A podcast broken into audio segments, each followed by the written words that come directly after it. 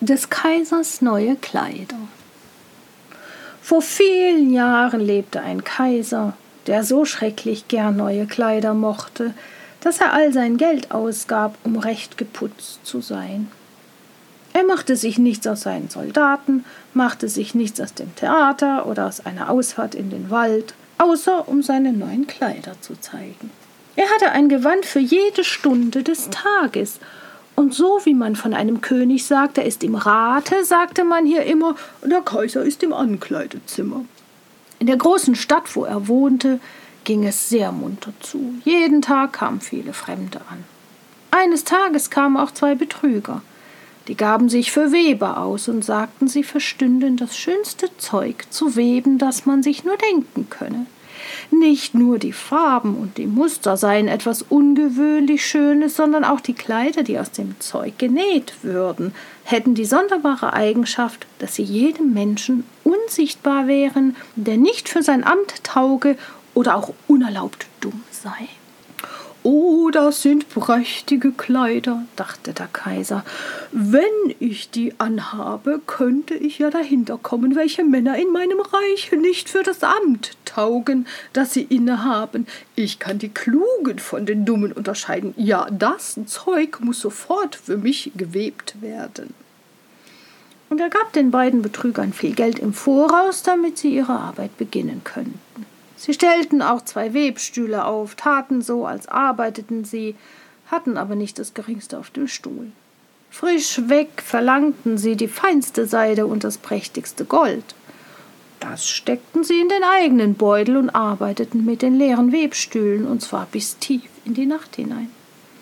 Jetzt möchte ich doch einmal wissen, wie weit sie mit dem Zeug sind dachte der Kaiser, aber ihm war ordentlich ein wenig wunderlich ums Herz bei dem Gedanken, dass wer dumm sei oder nicht für sein Amt eigne, es nicht sehen könne. Nun glaubte er freilich, dass er für sich selbst nicht besorgt zu sein brauche, aber er wollte doch vorher jemand hinsenden, um zu sehen, wie die Sachen stünden. Alle Menschen in der Stadt wussten, welche sonderbare Kraft das Zeug besaß, und alle waren begierig zu sehen, wie schlecht oder wie dumm ihr Nachbar wäre. Ich will meinen alten, ehrlichen Minister zu den Webern senden, dachte der Kaiser. Der kann am besten sehen, wie sich das Zeug ausnimmt, denn er hat Verstand und niemand waltet seines Amtes besser als er. Nun ging der alte brave Minister in den Saal hinein, wo die beiden Betrüger saßen und an den leeren Webstühlen arbeiteten. Oh, Gott soll mich bewahren, dachte der alte Minister und riss die Augen weit auf. Ich kann ja nichts sehen. Aber er sagte es nicht. Die beiden Betrüger baten ihn, die Güte zu haben und näher zu treten. Sie fragten, ob es nicht ein schönes Muster und herrliche Farben seien. Dabei zeigten sie auf den leeren Webstuhl. Der arme alte Minister fuhr fort, die Augen aufzureißen, aber er konnte nichts sehen, denn es war nichts da. Großer Gott, dachte er, sollte ich dumm sein. Das habe ich niemals geglaubt, aber das darf kein Mensch erfahren. Sollte ich nicht für mein Amt taugen? Nein, nein, nein, es geht nicht an, dass ich erzähle, dass ich das Zeug nicht sehen kann.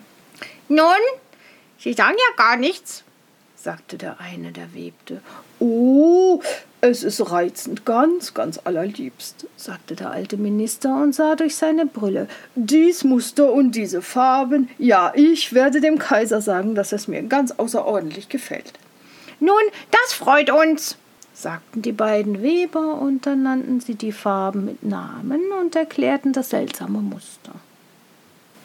Der alte Minister gab gut Acht, um dasselbe sagen zu können, wenn er wieder nach Hause zum Kaiser käme, und das tat er auch. Nun verlangten die Betrüger mehr Geld, mehr Seide und Gold, sie müssten es zum Weben gebrauchen. Sie steckten aber alles in die eigene Taschen, und auf dem Webstuhl kam kein Faden, doch fuhren sie fort wie bisher an dem leeren Webstuhl zu arbeiten. Der Kaiser sandte bald wieder einen anderen ehrlichen Beamten hin, um zu sehen, wie es mit dem Weben stünde und ob das Zeug bald fertig sei. Dem erging es gerade so wie dem Minister, er sah und sah, weil aber nichts da war. Als der leere Webstuhl, so konnte er nichts sehen. Ja, ist es nicht ein wunderhübsches Stück Zeug? Sagten die beiden Betrüger und zeigten und erklärten das prächtige Muster, das gar nicht da war. Hm, dumm bin ich nicht, dachte der Mann. Folglich tauge ich nicht für mein gutes Amt. Das ist ja höchst komisch, aber das darf man sich nicht merken lassen. Dann lobte er das Zeug, das er nicht sah, und versicherte sie seiner Freude über die schönen Farben und das köstliche Muster. Ja, es ist ganz wunderhübsch, sagte er zum Kaiser. Alle Menschen in der Stadt sprachen von dem prächtigen Zeug. Nun wollte der Kaiser es selbst sehen, während es noch auf dem Webstuhl war. Mit einer ganzen Schar ausgewählter Männer, unter denen sich auch die beiden braven Beamten befanden, die bereits dagewesen waren, begab er sich zu den beiden listigen Betrügern, die jetzt aus allen Kräften webten, aber ohne Faser oder Faden. Ja, ist es nicht magnifik? fragten die beiden braven Beamten. Sehen Eure Majestät nur, welch ein Muster, welche Farben und dabei zeigten sie auf den leeren Webstuhl, denn sie meinten, dass die anderen das Zeug gewiss sehen könnten. Oh ja, was ist denn das? dachte der Kaiser. Ich sehe nichts, das ist ja schrecklich. Bin ich dumm? Tauge ich nicht dazu, Kaiser zu sein? Ach, das wäre das Schrecklichste, was mir begegnen könnte. Ja, es ist schön sagte der Kaiser, es hat meinen allerhöchsten Beifall. Und er nickte zufrieden und betrachtete den leeren Webstuhl. Er wollte nicht sagen, dass er nicht sehen konnte. Das ganze Gefolge, das er bei sich hatte, sah und sah, bekam aber nicht mehr heraus als all die anderen. Aber sie sagten ebenso wie der Kaiser Ja, ja, ja, ja, es ist sehr schön, ja, ja, ja, ja, sehr schön. Und sie rieten ihm, die Kleider aus diesem neuen, prächtigen Stoff zum ersten Mal bei der großen Prozession zu tragen, die stattfinden sollte. Ja, es ist magnifique, reizend, excellent. So ging es von Mund zu Mund, und sie waren alle zusammen so außerordentlich zufrieden damit. Der Kaiser gab jedem der Betrüger einen Orden in das Knopfloch zu hängen und verlieh ihnen den Titel eines Hoflieferanten. Die ganze Nacht, bevor die Prozession stattfinden sollte, saßen die Betrüger auf und hatten mehr als sechzehn Lichter angezündet. Die Leute konnten sehen, dass sie Eile hatten, des Kaisers neue Kleider fertig zu schassen. Sie taten, als ob sie das Zeug vom Webstuhl nehmen, sie schnitten mit großen Scheren in der Luft, sie nähten mit Nähnadeln ohne Faden und sagten zuletzt So, nun sind die Kleider fertig.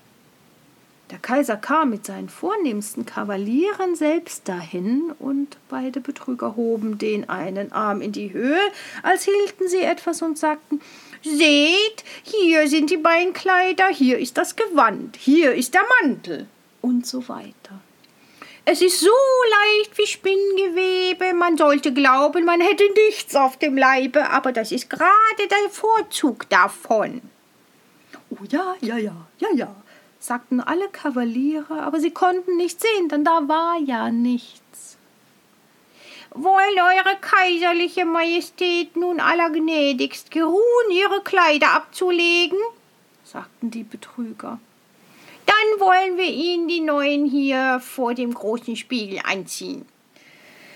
Ja, der Kaiser legte alle seine Kleider ab, und die Betrüger taten so, als zögen sie ihm jedes Stück von den neuen Kleidern an, die sie hatten nähen sollen, und sie fassten ihn um die Taille und banden scheinbar etwas fest, das war die Schleppe, und der Kaiser drehte und wendete sich vor dem Spiegel. Mein Gott, wie gut sie kleiden, wie prächtig sie sitzen, sagten sie alle zusammen. Welch Muster, welche Farben, das ist eine kostbare Tracht.